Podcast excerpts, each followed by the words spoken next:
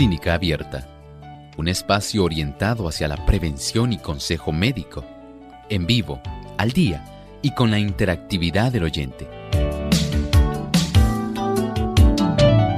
Clínica Abierta, poniendo al doctor a su alcance para un diálogo claro y honesto, porque nos importa su bienestar y salud.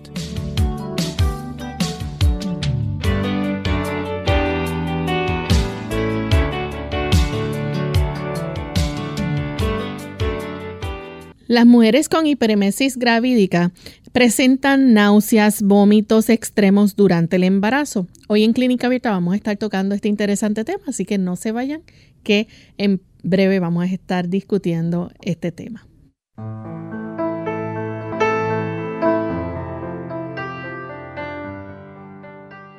Un saludo muy cordial a nuestros amigos de Clínica Abierta. Nos sentimos muy contentos de poder compartir una vez más en este espacio de salud con cada uno de ustedes. Hoy vamos a estar hablando acerca de la hiperimesis gravídica. Y antes de hablar sobre este tema, queremos darles una cordial bienvenida a todos aquellos que se encuentran en sintonía. En especial queremos saludar a nuestros amigos de Venezuela. Tenemos varias emisoras que retransmiten nuestro programa allá.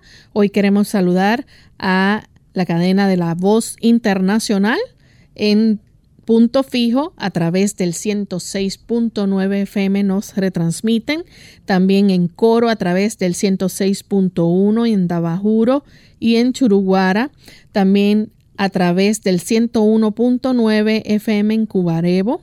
Queremos saludar también a los de la red Viene FM a través del 95.7 FM en Valera, nos sintonizan, también en Socopó a través del 107 96.5 en Guayana, 102.3 en Barinas, 104.1 en Mérida, 106.1 en San Cristóbal, 95.1 en Guanare, también viene Puerto Ordaz, viene Ciudad Bolívar, viene 98.5 FM en El Vigía, estado de Mérida, también nos sintonizan a través de Radio Adventista Maturín 102.9 FM, Radio Tepuy 106.9 FM en Santa Elena, Guairén, en la Gran Sabana, Vida 100.7 FM en Maracay, Estado de Aragua, también Vida 95.7 FM Ciudad Ojeda,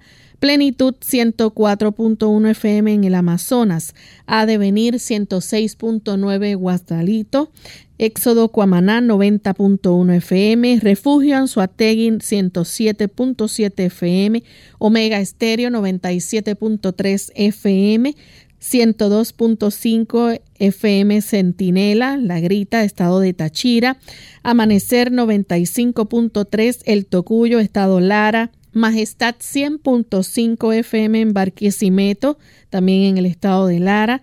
Tenemos Alfa Emisora Adventista Anaco y Esperanza 105.9 FM Maracaibo, Venezuela. Así que nos sentimos muy contentos de saber que tantas personas en este lindo país de Venezuela nos sintonizan gracias a estas emisoras que retransmiten Clínica Abierta. Agradecemos los que allí laboran en cada una de ellas para que se pueda llevar a cabo eh, este programa, pueda llegar a tantos hogares y que pueda impactar también tantas vidas respecto al cuidado de su salud.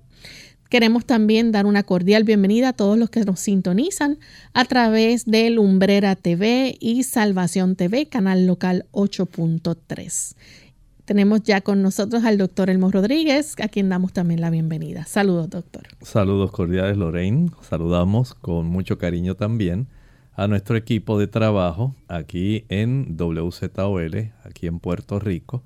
Y por supuesto, queridos amigos, a cada uno de ustedes que se encuentran allende a los mares, en diferentes latitudes, pero felices de enlazarse con nosotros. Así es. Vamos en este momento a compartirles el pensamiento saludable para hoy. Además de cuidar tu salud física, cuidamos tu salud mental. Este es el pensamiento saludable en clínica abierta.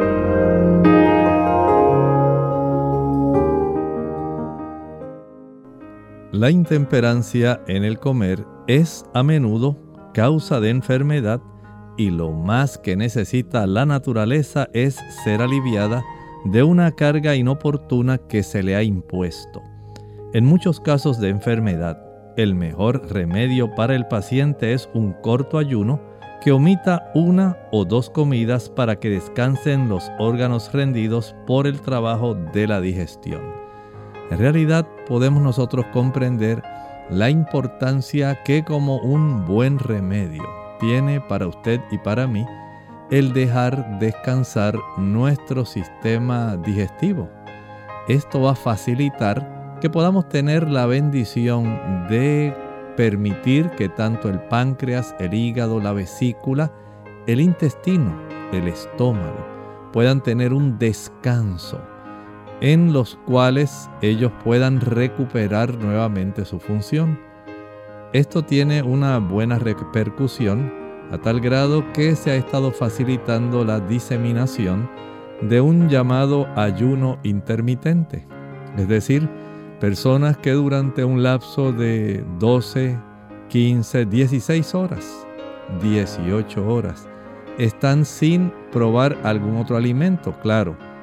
Al finalizar este ayuno vuelven a ingerir su alimento y así de esta manera ellos han notado que reducen peso más fácilmente, pero también notan que sus capacidades mentales se tornan más agudas, que pueden desarrollar una mejor condición de salud. Dios en realidad nos ha dado ese beneficio. Si nosotros practicamos, digamos, tres comidas al día y usted realiza la última comida a las 5 a 6 de la tarde, ya de ahí hasta las 6 de la mañana al otro día sin comer nada. Usted está practicando un ayuno intermitente, está 12 horas sin probar nada nada antes de acostarse, ninguna otra cosa a medianoche. Sencillamente dejó descansar su sistema para aquellas personas que hacen dos comidas al día. Por ejemplo, digamos que practican a las 2, a las 3 de la tarde su almuerzo y ya de ahí no vuelven a comer hasta el otro día en la mañana a las 7 de la mañana. Y de esta manera estas personas básicamente están dejando descansar cerca de 15-16 horas su sistema digestivo. Las repercusiones de beneficio, si usted no tiene alguna situación que sea preocupante, son grandes. Por lo tanto, considere ayunar, aunque sea ocasionalmente. Su sistema digestivo lo agradecerá. Agradecemos al doctor por compartir con nosotros el pensamiento saludable y estamos listos amigos para comenzar con nuestro tema en el día de hoy. Hoy vamos a estar hablando de esta condición que se llama hiperimesis gravídica. ¿De qué se trata la hiperimesis gravídica? Bueno, estamos hablando de dos características que tal vez las damas puedan recordar.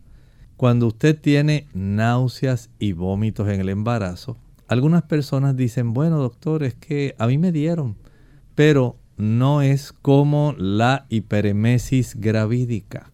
En la hiperemesis gravídica usted tiene náuseas y vómitos con dos cualidades. Son intensos y son persistentes. Tan intensos y persistentes que pueden facilitar trastornos hidroelectrolíticos, es decir, a consecuencia de este tipo de situación, la dama puede perder tantos electrolitos, sodio, potasio, bicarbonato, que en realidad va a traer un desbalance tan grande junto con una buena cantidad de líquidos que esto puede poner en riesgo su salud y la del producto que está gestando. Por eso se necesita que podamos hacer esa distensión no es solamente que usted tenga algún poquito de náusea o que haya tenido algún episodio de vómito durante el embarazo. La clave aquí son esas dos características, que sean intensos, número uno, y persistentes, número dos.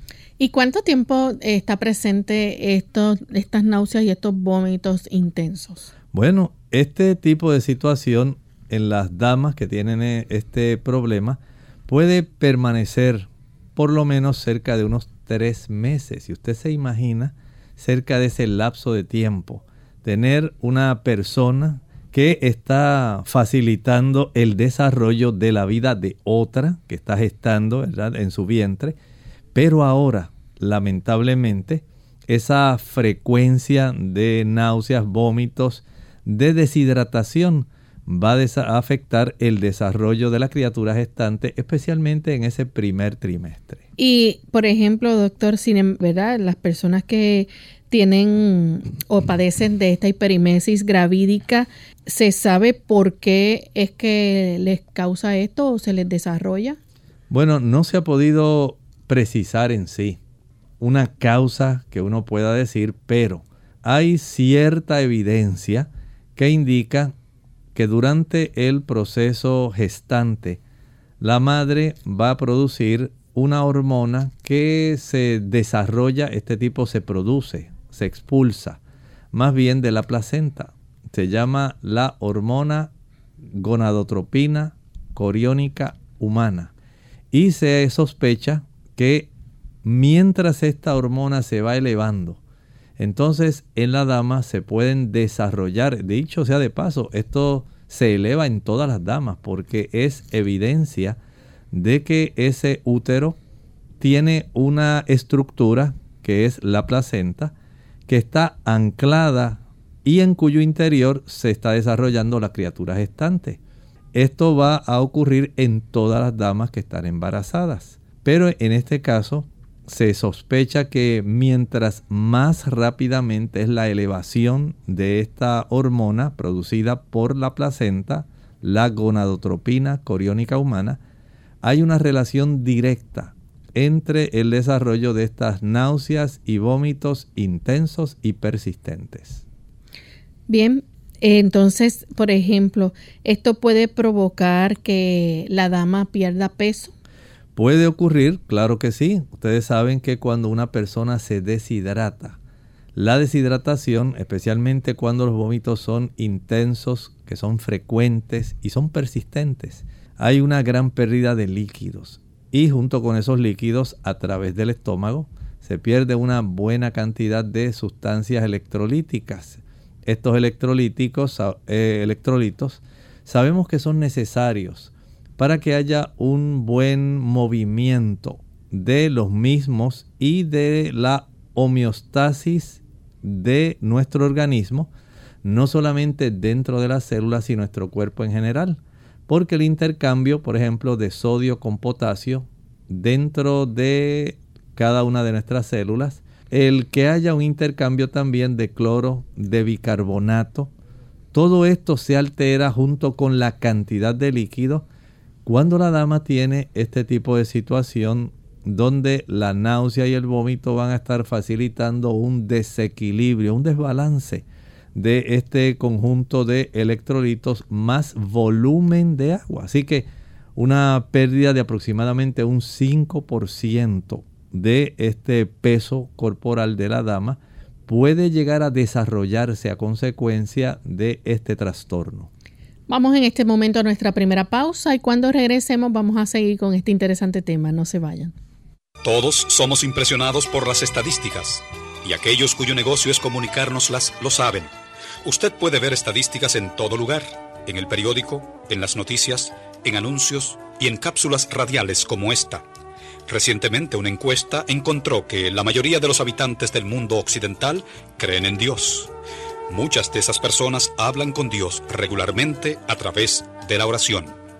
Si eres alguien que profesa creer en Dios, o aún si perteneces al restante por ciento que no cree, aprovecha esta oportunidad para unirte con otros ciudadanos en oración.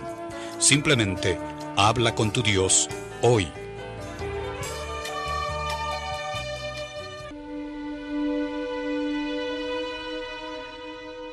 Dios tomó la fortaleza de una montaña, la majestad de un árbol, el calor del sol de verano, la calma de un quieto mar, el alma generosa de la naturaleza, los brazos confortables de la noche, la sabiduría de las edades, la potencia del vuelo de un águila, la alegría primaveral de una montaña, la fe de un grano de mostaza, la paciencia de la eternidad, el sentimiento de una familia necesitada.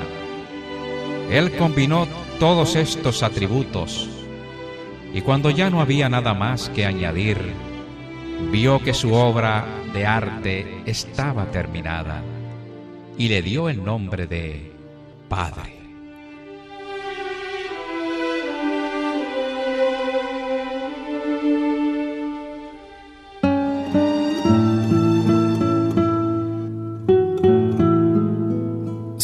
Orgulloso, conviene que ames la soledad. Los orgullosos siempre se quedan solos.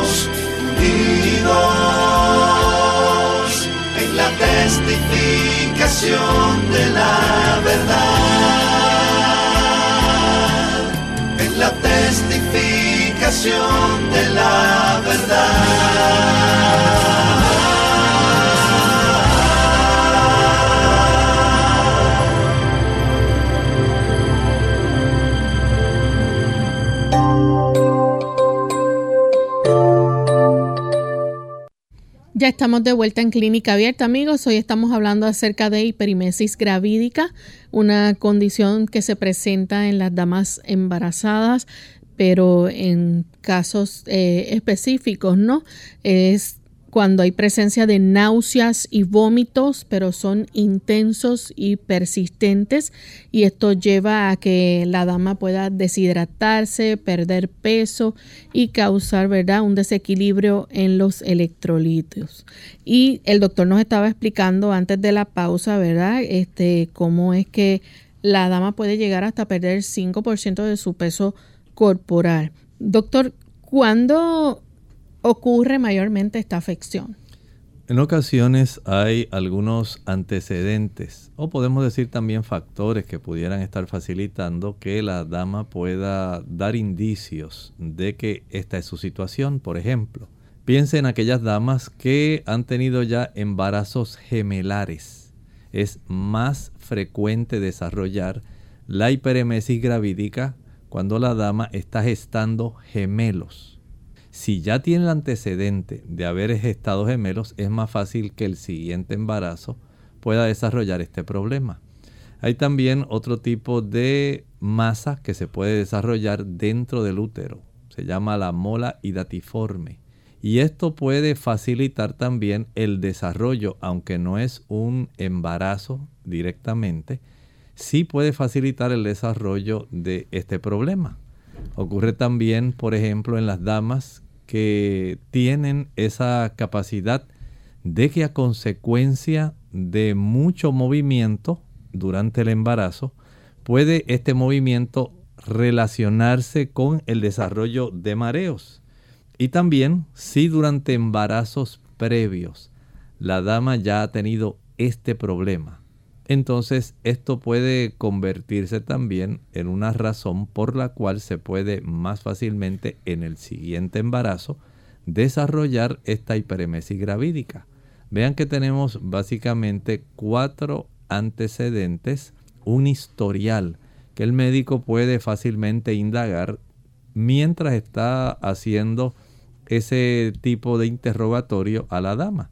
Ha tenido embarazos gemelares, en embarazos previos ya le había pasado esto.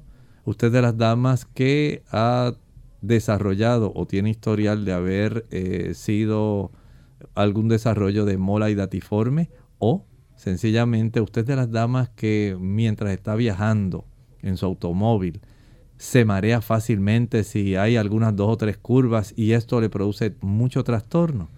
Si eso es así, este tipo de antecedentes le ayuda al médico a ir determinando que usted es muy probable, probable tenga este problema. Esto va a ocasionar obviamente como parte de los síntomas que la dama pierda apetito. Por supuesto, Ustedes saben que la dama al tener este desequilibrio hidroelectrolítico va a perder electrolitos, va a perder también volumen líquido de su cuerpo. Nuestro cuerpo tiene un 70% aproximadamente de una composición líquida, dividido en los tres compartimentos. El compartimento más abundante es el celular. Cada célula colabora, facilitando tener un contenido de agua dentro de la estructura que ella en sí está teniendo eh, y está desarrollando. Igualmente está el líquido intercelular, es el líquido que está entre, entre las células. Aunque las células están aparentemente compactas, no están tan compactas porque hay cierta cantidad de líquido que fluye entre ellas para facilitar el intercambio de sustancias tanto que son necesarias como aquellas que ya son de desecho. Así que ellas no pueden estar así tan fuertemente unidas que se impida llegar este tipo de sustancias por medio de este líquido intercelular. Y ahora añada el tercer compartimento, donde aproximadamente tenemos 5 litros de agua, básicamente en forma de sangre. Y esos tres compartimentos, que sería en este caso el líquido intravascular, arterias, venas y sistema linfático. Ahí entonces se va a desarrollar en ambos, ah, básicamente no, en tres, tanto intercelular, extracelular y dentro del extracelular contamos con el que está entre las células y el que está vascularmente. Se puede desarrollar en todos ellos trastornos por esta deficiencia de contar con suficientes electrolitos y suficiente volumen. Y esto es básicamente lo que va a traer todo este trastorno, Lorraine.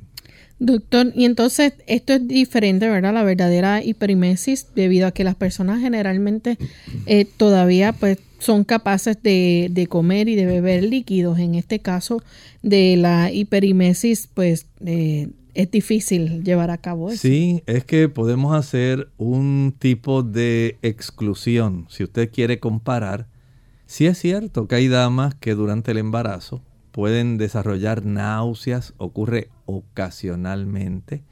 Puede ser que en algún momento vomiten y básicamente retoman nuevamente su alimentación después que tal vez salivaron mucho y escupieron, tuvieron algún poco de náusea o tal vez hasta vomitaron. Pero en este caso no. En este caso estamos hablando de una situación donde hay náuseas y vómitos que son intensos y persistentes. Y a consecuencia de esto resultan tan fuertes que la dama generalmente rehuye comer porque ella sabe que tan pronto coma algo va a desarrollar nuevamente el problema y pienso que nadie le gusta estar con esa situación de estar comiendo, vomitando, con mucha náusea, malestar y volver otra vez a lo mismo. Tratan de evitar esto y por supuesto esto les va debilitando. Por un lado pierden líquidos, por otro pierden electrolitos y por otro lado no se alimentan bien. Así que en ese ámbito, con estas pérdidas, tres áreas tan importantes, la dama va a perder peso. Y como dijimos previamente, puede llegar a perder hasta cerca de un 5% de su peso. Y va a tener mucha más salivación de lo normal. Bueno, sí, cuando nosotros consideramos el cuadro general que esta dama puede desarrollar, náuseas y vómitos intensos, reducción en su cantidad de alimento que come y si es posible tratan de evitar lo más que pueden y como estaba diciendo ahora Lorraine, va a tener mucha salivación muy por encima de lo normal, porque sé que hay damas que a diferencia de estas que tienen hiperemesis gravídica, pueden sí tener un poco de salivación, tal vez se pasan escupiendo. Dice, ah, esa es la mala barriga. Bueno, en realidad aquí estamos hablando de una cantidad de salivación, una cantidad de náuseas y vómitos mucho mayor que lo que usualmente en una dama promedio, que tal vez le da alguna náusea, algún vómito y a veces puede ser que se le reduzca un poco el apetito, pero ella sigue comiendo la próxima comida y se mantiene generalmente. En este caso no. Aquí esto es frecuente, especialmente durante el primer trimestre del embarazo. Doctor, y puede haber también signos de deshidratación, ¿verdad? Y, su orina hasta cambiar. Definitivamente, no solamente la orina, la orina al concentrarse porque pierde la persona un buen volumen de líquidos, se va a tornar un poco más concentrada y oscura. Así que puede llegar a estar sumamente amarilla, un amarillo bien intenso, a veces cerca de un amarillo anaranjado o hasta un poco más oscuro la turgencia de la piel, esa capacidad donde usted si se pellizca una porción de su antebrazo, por ejemplo, sabe que la piel nuevamente va a tener esa capacidad retráctil de volver nuevamente a adquirir, gracias a la elasticidad que tiene la piel, volver nuevamente a acomodarse y queda liso el área que está usted pellizcando. Pero en este caso no, la turgencia de la piel, esa capacidad de estar bien hidratada y de volver otra vez a desarrollar su elasticidad, se va perdiendo. Y cuando la persona le hace un pellizco nada más para saber cómo está esa turgencia de la piel, se queda prácticamente levantada y se notan todo el pliegue mientras se le hizo presión. Así que ahí usted tiene otro tipo de situación. Añádale a esto, cuando una dama pierde electrolitos y pierde también una buena cantidad de volumen, entonces puede usted estar seguro que va a desarrollar mucha debilidad, mucho más si no está ingiriendo alimento. Así que esta dama va a estar débil, va a estar básicamente en un sillón o recostada y a veces eh, incomprendida. El esposo le dice, bueno, yo pienso que en realidad tú no estás tan mal como tú quieres aparentar. Tú haces eso como para que la gente se conduela de ti o se compadezca. En realidad las cosas no son tan fáciles como a veces los varones lo piensan.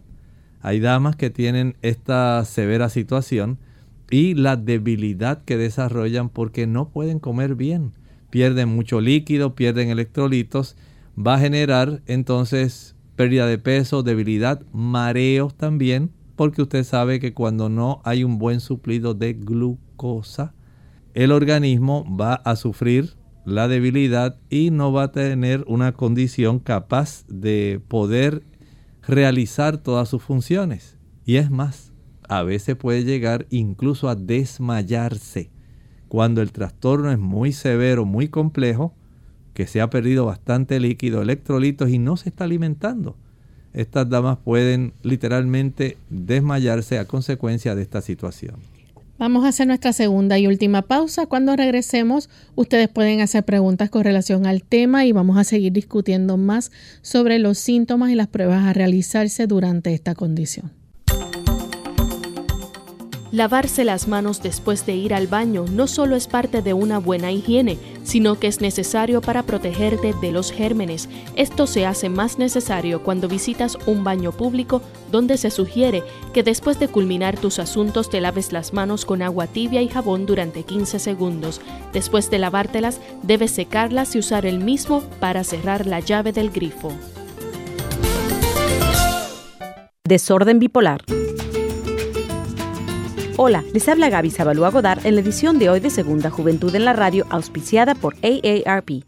Una vez conocido como desorden maníaco depresivo, el desorden bipolar se caracteriza por periodos de extremos e impredecibles cambios de humor que, según estudios de psiquiatría, pueden generarse en las personas que lo padecen, manía, hipomanía y sentimientos encontrados que se alteran con la depresión clínica. Los síntomas de una persona con este padecimiento pueden incluir tristeza, ansiedad, culpabilidad, enojo y sentimientos de abandono cuando se encuentra en la fase depresiva de la enfermedad, al tiempo que también puede experimentar momentos de euforia y júbilo inapropiado en los estados de manía. Según la gravedad, las personas con este desorden tienden a experimentar cambios repentinos en su estado de ánimo, los cuales pueden transformarse abruptamente o durar varios meses. Algunas veces, los trastornos del desorden bipolar pueden ser confundidos con las características de una personalidad voluble, lo cual puede impedir un rápido y correcto tratamiento principalmente en adolescentes y niños. Aunque actualmente este desorden no es curable, los psicólogos y psiquiatras creen que puede ser manejable. El secreto está en un certero diagnóstico médico de la enfermedad combinando con un eficiente tratamiento psicoterapéutico. El patrocinio de AARP hace posible nuestro programa. Para más información, visite www.aarpsegundajuventud.org.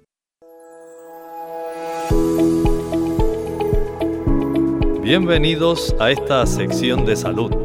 Les habla el doctor Elmo Rodríguez Sosa. ¿Había usted pensado que la comida que usted consume realmente afecta el aumento de peso? Es un hecho. La dieta occidental tradicional conduce a mayores tasas de obesidad. Estadísticamente, los países del primer mundo tienen considerablemente mayores tasas de obesidad que los países en desarrollo. De hecho, un asombroso 63% de los adultos estadounidenses tienen sobrepeso y 26% de ellos sufren de obesidad. Desafortunadamente los niños también están sufriendo. Investigaciones enfocadas en los niños japoneses han demostrado que un aumento en el consumo de carne y productos lácteos aumenta la obesidad infantil más de tres veces. El Centro para el Control de Enfermedades también informa que aproximadamente el 13% de los jóvenes de los Estados Unidos tienen sobrepeso. Los adolescentes obesos tienen una esperanza de vida significativamente menor, muriendo a una edad promedio de tan solo 46 años. También hoy sabemos que las personas que tienen sobrepeso tienen un riesgo significativamente mayor de desarrollar diabetes, cáncer, enfermedades cardíacas, derrames cerebrales, hipertensión arterial, osteoartritis y otras enfermedades potencialmente graves. Este segmento de salud llegó a ustedes como una cortesía del Ministerio de Salud de la Iglesia Adventista del Séptimo Día.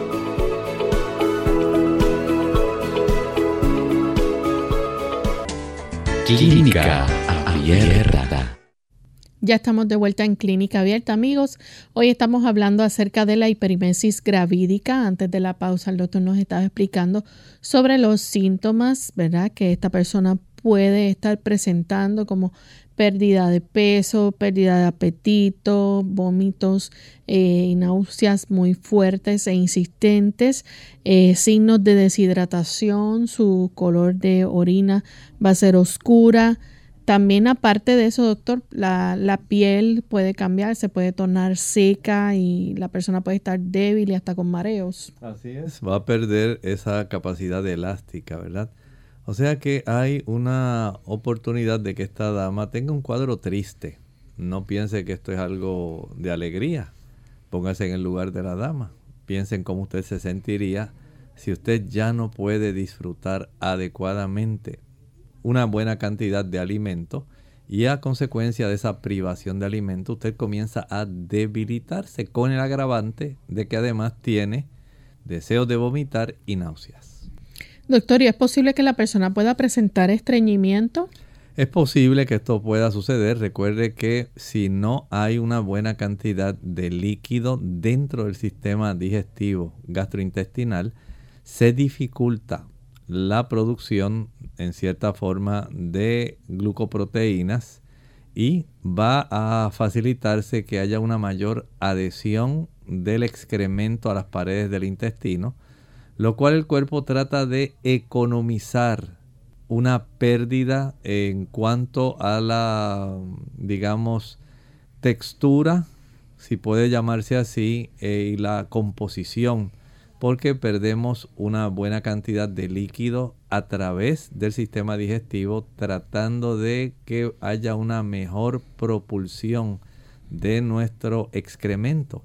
Y el cuerpo ante una deshidratación tiende a economizar líquido evitando que hayan complicaciones robándole o sustrayéndole directamente de esa materia fecal una buena cantidad de líquido para que el cuerpo no tenga tanto trastorno en el equilibrio interno, en la hemostasia del, del cuerpo. Y de esta manera, lamentablemente, la persona va a sufrir de una mayor cantidad de estreñimiento. Y también va a tener incapacidad para ingerir cantidades adecuadas de líquido. Sí, hay damas que este tipo de situación le resulta tan difícil que es tanta la náusea y el vómito que incluso ella no quiere tomar más y esto pues agrava todo el cuadro una y otra vez. De esta forma ni come bien ni puede resuplir otra vez adecuadamente la cantidad de líquidos que va a necesitar y que en cierta forma puede poner en riesgo su propia salud y la del producto gestante. ¿Qué tipo de examen o prueba se lleva a cabo, verdad? para diagnosticar que la persona entonces tiene la hiperimesis? Bueno, una vez ella llega al médico, el médico le hace su interrogatorio, nada más al pesarla, ya con eso el médico va a saber cuán severa puede ser. El que la dama gane, digamos, a lo largo de un periodo gestacional unas 20 libras es algo pudiéramos decir, normal, aunque muchas damas se exceden en la ganancia de peso. Pero en este caso, el médico que ha llevado el registro de cómo ha estado variando el peso de la dama mientras ha estado gestando, puede darse cuenta y dice, no, más bien en lugar de haber ganado tanta cantidad, mira, has perdido. Así que el peso es una forma de saber indirectamente cómo se encuentra la severidad de la situación. Añádale a esto algunas pruebas para saber si hay una hemoconcentración, se concentra más la sangre.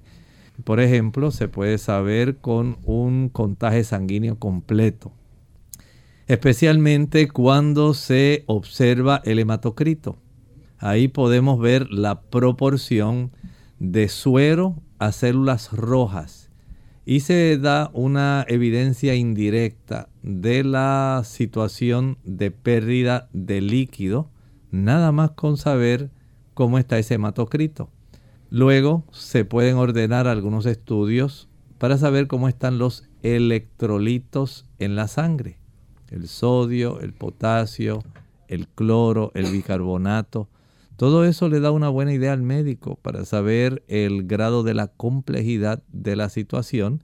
Y a esto entonces añádale cuando la persona no come lo suficiente y comienzan a utilizarse las grasas como un sustituto a un producto, a un combustible que ya usted no tiene, que serían los carbohidratos. La dama va a utilizar en primer grado, podemos decir así, el glucógeno que tiene almacenado.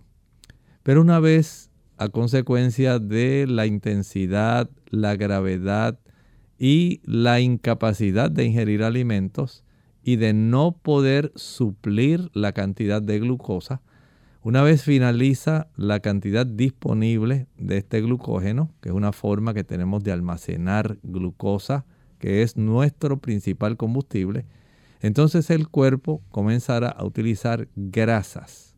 Al utilizar las grasas se van a desarrollar como parte del proceso metabólico, en ese proceso catabólico, se irán desarrollando cuerpos cetónicos, entre los cuales por supuesto están las cetonas. Y saber cómo está elevándose la cantidad de cetonas es una forma también de saber la situación o la gravedad de la hiperemesis gravídica.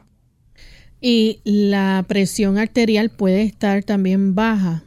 La presión arterial puede bajar y puede elevarse el pulso en este paciente. El cuerpo va a tratar de compensar esa insuficiente cantidad de volumen que no hay disponible más el problema de la cantidad de sodio y potasio que se va a estar intercambiando a nivel renal, pueden fácilmente producir una reducción de la presión arterial Eh, y esto pues es bastante preocupante, le va a dar a las damas por supuesto eh, mucho mareo, nada más por reducir esa presión.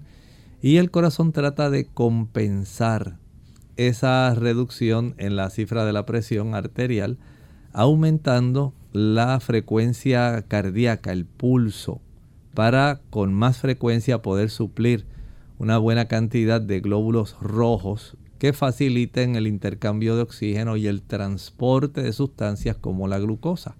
Vean que el tipo de situación no es tan fácil como a veces uno pudiera verlo externamente.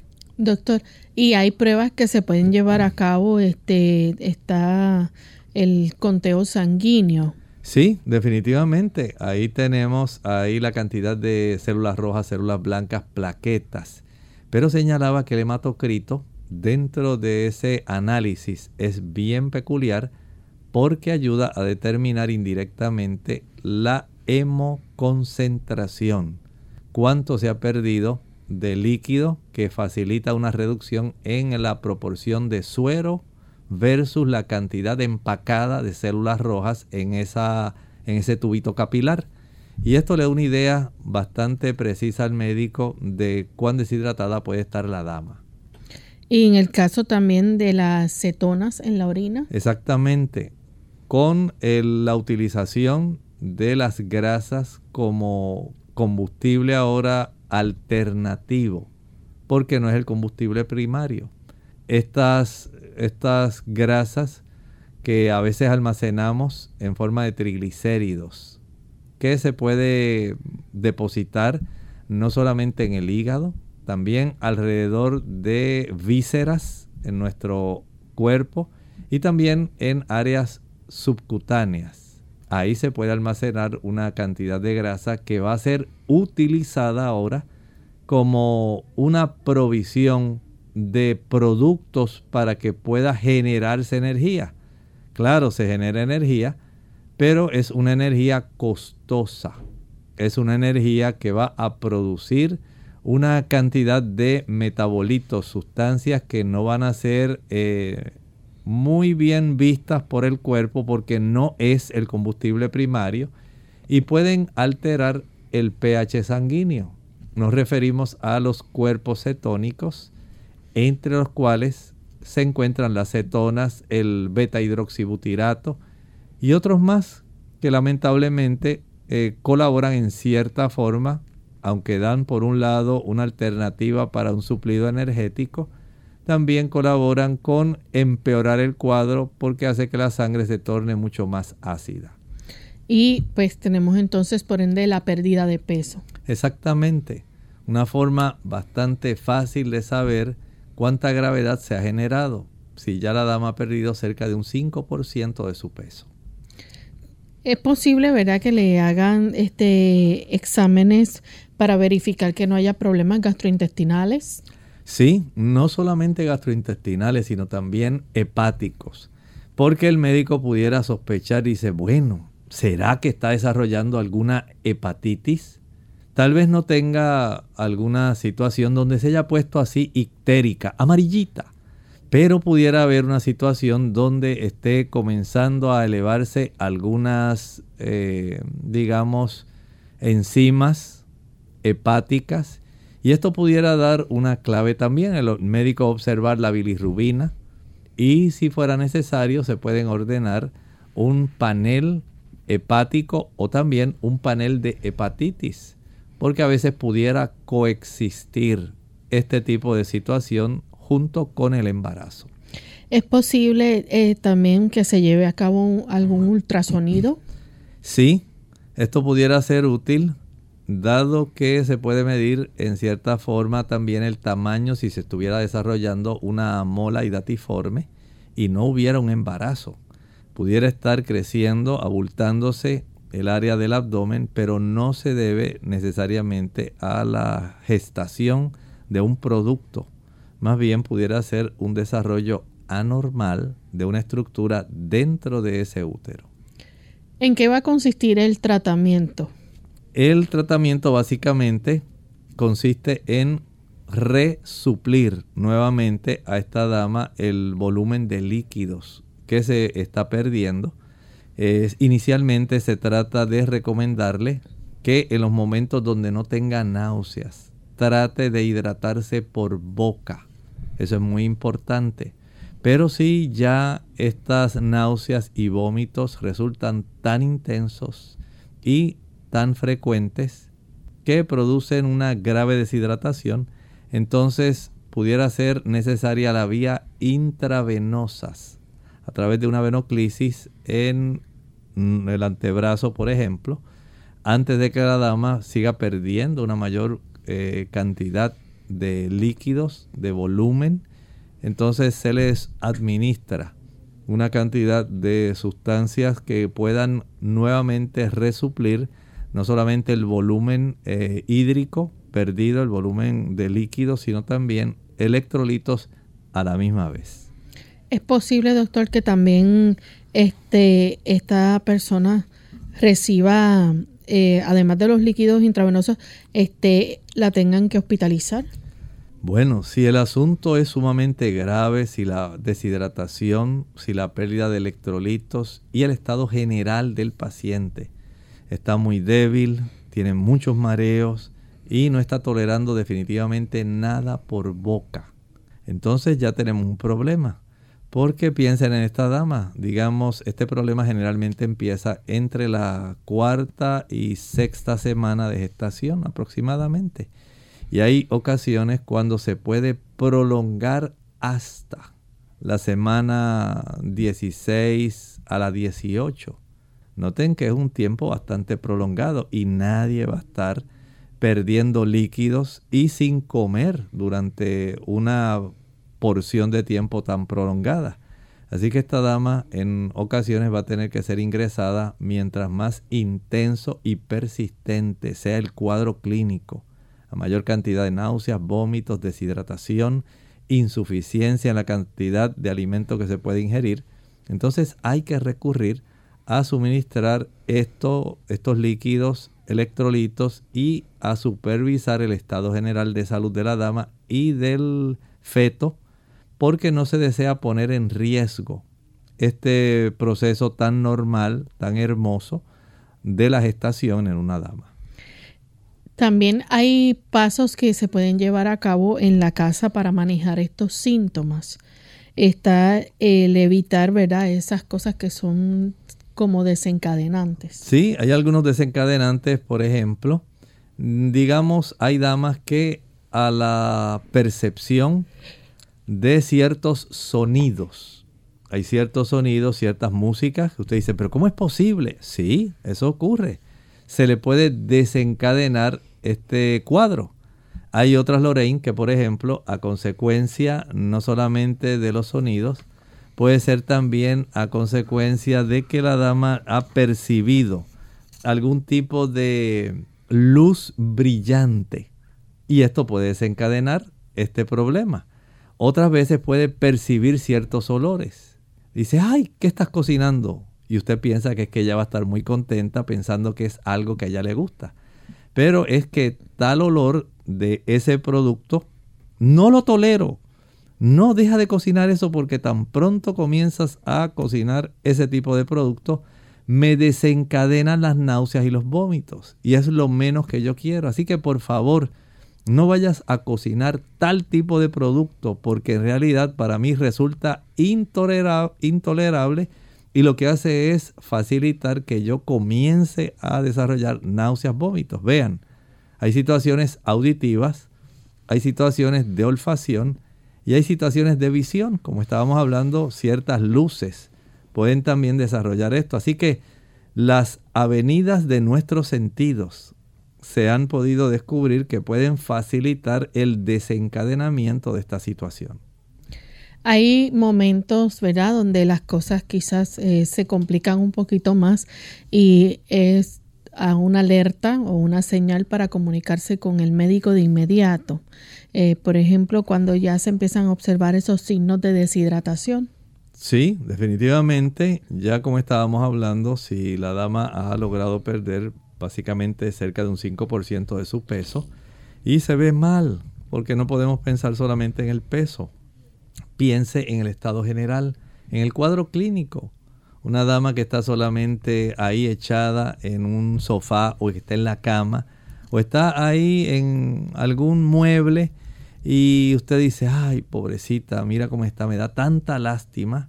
Ya tiene una buena cantidad de papel toalla a su lado, tiene ahí un cesto de basura para estar eh, limpiándose tantas eh, formación de saliva, tanta salivación y ya ha arqueado muchas veces, le duele su estómago porque es parte del problema. Mientras más veces usted trata de vomitar, esto puede traer esa situación y es más, a veces puede llegar a complicarse porque el desencadenar la náusea que lleva muchas veces al vómito va a facilitar que a veces pueda ocurrir un sangrado desde el área del esófago por el esfuerzo, porque la dama no tolera. Recuerden que no estamos hablando de una náusea o un vómito ocasional. Aquí esto es frecuente, es intenso y es una situación que se desarrolla con mucha facilidad y persiste. Así que la intensidad, la persistencia es básicamente el agravante o son los agravantes en esta situación. Va a tener también la incapacidad para tolerar líquidos por lo menos en, las en 12 horas. Puede ocurrir así. Y la situación sería que esta dama pueda estar atenta a aquellos momentos durante el día cuando ella se da cuenta que ahora no siento la náusea, ahora no siento el vómito, creo que puedo tolerar un poco cierta cantidad de líquidos o a veces también puede suceder que comience en algún momento a decir, bueno, creo que puedo comerme unas galletas que tengan algo de soda, unas galletas de bicarbonato de soda o tal vez pueda utilizar algún tipo de bebida que contenga soda. Hay algunos productos como el agua carbonatada que puede ser utilizada. Otras personas eh, prefieren alguna soda de estas que tiene jengibre. El jengibre se ha encontrado que es muy bueno para ayudar a calmar esta situación de las náuseas en las damas.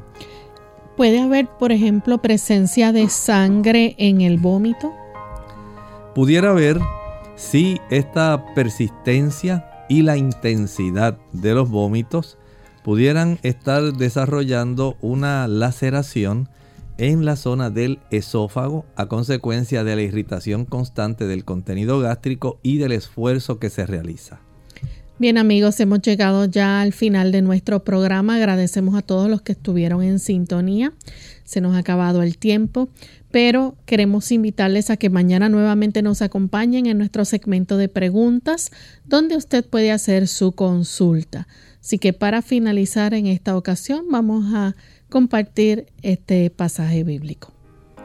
Tal como dice el libro de Apocalipsis en el capítulo 16 y el versículo 17. El séptimo ángel derramó su copa por el aire y salió una gran voz del templo del cielo, del trono, diciendo, hecho está. Se finalizará esa guerra entre el bien y el mal. Esto no será eternamente. No está dentro del plan de Dios. El Señor desea poner fin al sufrimiento, al dolor, a la muerte, a la enfermedad. Él no desea que sigan existiendo niños huérfanos, madres maltratadas, divorcios, tantas situaciones de asesinato y complejidad que causa tanto sufrimiento. Hecho está. Esas son las palabras que van a escucharse una vez finalice el derramamiento de la séptima copa. Y eso más bien debe generar alegría, porque el mal no existirá ni coexistirá como muchos piensan en equilibrio entre el bien y el mal. No, no es el plan de Dios ese. El plan de Dios es que la armonía celestial pueda mantenerse por toda la eternidad y usted y yo debemos estar nosotros entonces nos despedimos y será hasta el siguiente programa de Clínica Abierta. Con mucho cariño compartieron el doctor Elmo Rodríguez Sosa y Lorraine Vázquez. Hasta la próxima.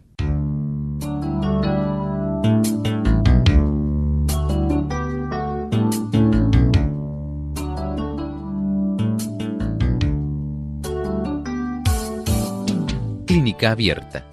No es nuestra intención sustituir el diagnóstico médico. Antes de poner en práctica cualquier consejo brindado en este programa, usted debe consultar con su médico. Hasta la próxima.